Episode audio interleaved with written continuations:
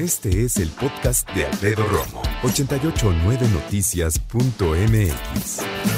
Sole Jiménez está con nosotros esta tarde aquí en el estudio de 88.9 Noticias. Sole, qué gusto verte otra vez. muchísimas gracias. Lo Bienvenida. mismo te digo, muchas gracias. Es un placer estar aquí contigo. Para nosotros también platicar contigo. Sole, la conoces de más de dos décadas de estar en presuntos implicados, pero también de una cantidad de proyectos independientes, solistas. Una mujer que no solo canta, también compone. Una mujer que se involucra también en muchos proyectos eh, de beneficio público. Una mujer que le gusta hacer homenajes muy merecidos. Y en esta ocasión, Sole, ya me enteré que estás preparando todo un evento para compositoras, autoras latinoamericanas. Latinoamericanas y españolas también, sí. También españolas. Sí, este disco que Iberoamericanas, a... Iberoamericanas, sí, ¿No? sí, sí, sí, sí, me parece muy bien. Eh, sí, vengo a presentar un, el disco que hemos sacado más recientemente que se llama Mujeres de Música y en el que he querido eh, de alguna forma visibilizar a la mujer autora y compositora, porque la mujer en la música parece que no puede pasar de ser la mera cantante, ¿no? Así ha sido durante muchos años. Pero sí que ha habido eh, autoras y compositoras maravillosas eh, que curiosamente conocemos sus canciones, pero a ellas no. Entonces, Exactamente. como, lo, como le pasa a la canción que acabas de, de poner, que se llama Corazón al Sur, y que la escribió eh, Eladia Blázquez de Argentina, y fue la primera mujer que se atrevió a hacer un tango. Es lo que te iba a decir. Nunca había escuchado un tango que le había compuesto una mujer. No sabía que es así de precisa la cosa. ¿En serio? En serio, sí, sí, bueno, es que eh, ten en cuenta que, que la música, como, es parte de la sociedad, la sociedad ha sido patriarcal y ha no consentido, lamentablemente, pues que la mujer eh, se, se involucrase y se desarrollase dentro de la música. Las primeras que empezaron a hacerlo tuvieron muchas trabas, pero poco a poco fue- fueron abriendo camino y abriendo brecha para que luego pues otras podamos eh, haber hecho una carrera como, como Rosana, la que también visitamos, como yo, que también hacemos temas de, eh, que yo he compuesto. Rosana, que ha estado en esta misma Sí. mesa, fíjate. bueno, pues acabo de hablar con ella por WhatsApp. Eh, El caso es que, que a mí me parecía que había que hacer un poquito ese esfuerzo también pedagógico de, de darle, dar a conocer a la gente autoras que nos han precedido y que han- nos han dejado un legado maravilloso y también eh, darle importancia a artistas como Natalia Lafourcade, que también la visitamos en el disco, o, Rosalén, que no sé si la conocéis, pero es una, una chica muy exitosa española, que porque también ahora las más jóvenes también no son solo artistas o cantantes, también son compositoras y están dejando una manera de hacer música diferente que yo creo que es muy bueno para la música, para la, la diversidad, ¿no? Platicabas hace un momentito acerca de las trabas que muchas mujeres han atravesado. Platícame, ¿tú has tenido alguna en tu carrera? Bueno, yo empecé mi carrera hace treinta y pico años ¿eh? Eh, y la sociedad eh, en general, las- la occidental ha cambiado mucho en ese sentido. O sea, Al principio yo recuerdo sentirme incómoda porque en alguna de las reuniones que teníamos todo eran hombres. Porque el mundo de la música sigue siendo muy masculino. ¿verdad? Sí. Sí. Y al, al, al ir a hablar, eh, pues decían, ¿esta por qué va a hablar? Si solo si es la cantante, ¿no? Ok. Y al final, bueno, pues se dieron cuenta que esta señora, que era cantante también, pues no se iba a callar así como así. Me- supongo que, que hemos tenido que romper eh, prejuicios que teníamos encima sobre mujeres y seguimos teniéndolos, claro. Fíjate que escribir una canción no es algo sencillo.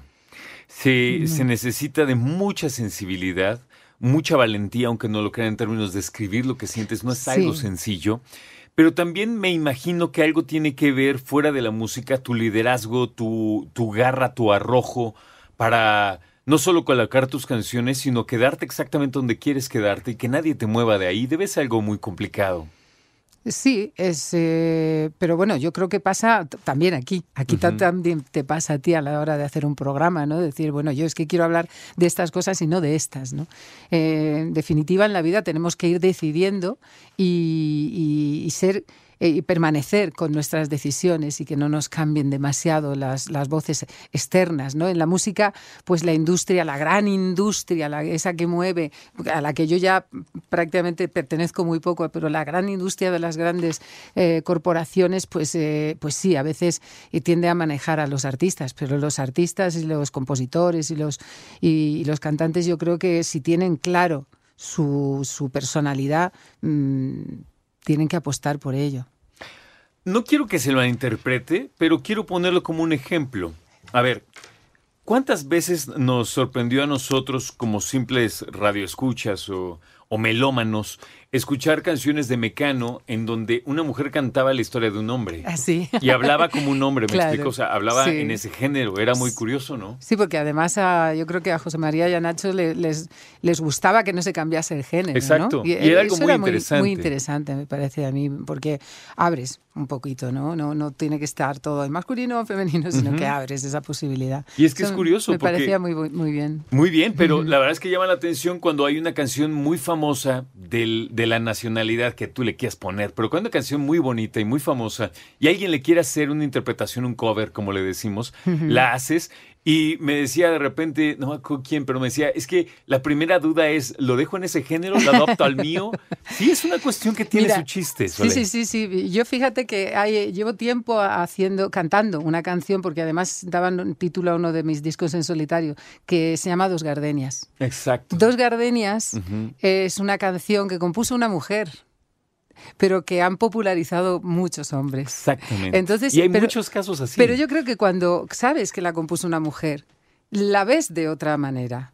Mm, digamos que la perspectiva cambia un poquito, ¿no? Totalmente. Y eso me, por eso yo siempre que canto la canción digo, recuerdo a Isolina Carrillo, que es su compositora cubana, y por supuesto porque hay que nombrarla. También, evidentemente, mañana que vamos a tocar este repertorio en el Lunario y pasado en Monterrey, en Musicantro, pues en el disco hay, porque en el disco hay 10 temas, que no sé, no, Ah, pero, pues vamos a eh, pero en los en, lo- en los conciertos evidentemente abro el abanico y suena estas dos gardenias de Solina Carrillo pero también suena Gracias a la vida de Violeta Parra o, o Bésame mucho de Consuelito Velázquez no Es ellas canción hicieron tanto por la música que, que para mí eh, de verdad que me honra muchísimo poder darles vida a sus canciones. Estamos hablando de este proyecto que se llama, se llama Mujeres de Música y que así de entrada la presentación es eh, preciosa. Es como un libro. eh, la portada, me decía Soleil ahorita que fue una foto muy afortunada, un día muy nublado, sale el sol, abren el diafragma de la cámara y, y toma una foto fantástica, muy bonita, Soleil, muy, muy elegante. Por los arreglos sinfónicos nos decías que elegiste el vestido largo, azul, precioso, por cierto, para esta portada, Sole. Y yo quería preguntarte acerca de la música que seleccionaste. ¿Seleccionaste la música de autoras y compositoras por la autora como tal o por la canción? Porque me imagino que de todo lo Es que conoces habrá sido súper difícil hacer una selección. Es que es una mezcla. Fíjate, para la selección, porque como es con orquesta sinfónica, está arreglada por Iván Melon Lewis y están interpretadas las canciones por la Orquesta Sinfónica de Bratislava, mm, me refiero, lo nombro porque económicamente eso es caro, o sea que teníamos una limitación. O sea, en el disco solo hay 10 temas. Em, y estos 10 temas yo los elegí un poco eh, intentando hacer como una especie de muestrario de lo que ha hecho la mujer eh, hispanohablante, aunque también hay una brasileña, pero también eh, en, en la música en estos últimos 70 años. Entonces hay eh, mujeres de diferentes países y mujeres de diferentes generaciones. Y todas y cada una de ellas yo las, las escojo por la personalidad que tienen en la música, por lo mucho que han hecho en la música o están haciendo en la música. No son, no son flor de un día, como decimos ahí en España.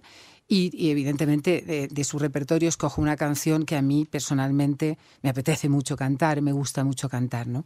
Y es- le- le- me pasa con La Flor de la Canela de Chabuca Granda. Chabuca eh, tiene un repertorio inabarcable.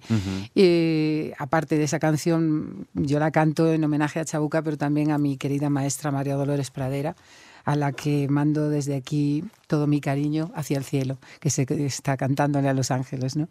Y, y así, eh, a la hora de escoger, tenían que reunir varios requisitos. Y entonces, pues eh, hay, hay mm, autoras de, Argentina como Eladia Blázquez, que hemos hablado de ella, eh, de Colombia está To- Totola Momposina, de Brasil está Dona Ivonne Lara, que fue la primera autora que consiguió que una de sus canciones, Samba, eh, sonaran en el Sambódromo, en el, en el sitio donde nadie antes había... En Río. Ninguna mujer, claro, ninguna mujer había estrenado una canción allí y ella lo consiguió, ¿no? Me estoy En los- asombrando de tantos datos que me estás 60. dando. Sí, sí, sí. Y también de España, pues mm, quería rescatar a la figura de Maritrini, Ujú. que yo creo que es de las más grandes compositoras que hemos tenido en España y que se nos está olvidando totalmente y no me parece justo, ¿no? Y también a Rosalén, como te decía, Natalia Furcade de México. Y como no me des el disco, eh, se me olvida alguna. ¡Ah, yo! Estoy yo. sí, eh, es verdad, sí. Fíjate que Son canciones, ah, un par de canciones mías también. yo sí. sé que no me estoy yendo dos ni tres, me estoy yendo mil pasos más adelante, pero por lo que me estás platicando y con todo el conocimiento que tienes de la música de, de estas maestras y que conoces a tantas, esto da para un volumen 2 y un volumen 3. Y un volumen 4 y un volumen 5. Y si abrimos el abanico y, so- y entran ¿Y la los mundial? anglos, Claro. bueno, eso es, es- es inabarcable, te digo. Pero para mí es un, un verdadero placer haber hecho este disco. No sé qué pasará con el siguiente. Eh, para eso habría que tener económicamente también el presupuesto Claro, para hacerlo, claro. porque con orquesta, wow. Pero a mí lo que, lo que más me apetecería es que mañana eh, la persona que venga al lunario eh, a escuchar estas canciones, que se va a sorprender porque va a conocer prácticamente todas las canciones, se vaya conociendo a alguna autora que no conocía Exacto. y vaya profundizando en, en- en esos repertorios eh, tan, tan interesantes. Porque la mujer en la música, yo me estoy dando cuenta, por lo que te decía, de que en la radio también estoy haciendo un programa y, y todavía estoy buceando más en esto, me doy cuenta de que, de que vino para ofrecer cosas nuevas a la música. Por ejemplo, Chabuca me emociona eh, oír eh, cómo ella decía, a, a mí me cansa la, la música que oigo. No me interesa demasiado porque te quiero o no me quiero. Y entonces ella empezó, empezó a, Pues sí. a- a- a poner en, en la literatura de la música, de su música, palabras eh, nuevas, paisajes eh, coloridos, eh, frescura. Y es- eso lo aporta a ella como nadie, ¿no? Y, y eso lo han hecho muchas de ellas. O sea que me enorgullece muchísimo cantar sus canciones. Fíjate qué interesante, porque ahora estaba yo pensando que a partir de mañana, y como vas a ir presentando las canciones y a sus autoras, pues nosotros vamos a conocer mucho más de quienes forman parte de, de tu acervo personal, pero también opciones para escuchar. Pero lo curioso es que no todas las autoras, y autores, claro, pero en este caso las autoras, no todas tienen canciones que ellas mismas canten. Hay canciones No, que incluso escribieron claro. para alguien en específico y jamás van a estar en su propia voz, no hasta el momento, por lo menos. La mayor, bastantes de ellas han sido cantantes en un principio, pero luego han derivado en, en- en autoras, sobre Exacto. todo. María Greve- Gre- Grever, yo le llamo Grever, que lo llamáis aquí, que era un músico extraordinario. Yo creo que era- fue la primera mujer mexicana que fue tuvo fama mundial por las canciones que, que compuso. Mm, Ella yo creo que no cantó, que cantó muy pocas veces sus canciones. Sí. Ella sobre todo componía, porque es, yo creo que era un talento extraordinario el que tenía y le interesaba mucho además eh, componer, componer con unas esencias nuevas. Por ejemplo, ella se acercó al jazz y compuso eh, Cuando vuelva a tu lado, Ujú. con un toque Que es muy jazzístico, ¿no? Y de hecho la ha versionado todo el mundo, desde Sinatra a los grandes jazzistas, ¿no? que fue su época. Esta es la tuya. Gracias, Gracias te lo por venir, Solé. mucho. No, es un placer hablar contigo. siempre. Gracias. Te lo agradezco de corazón y te esperamos en tu próxima visita. Escucha a Alfredo Romo donde quieras. Cuando quieras. El podcast de Alfredo Romo en 889noticias.mx.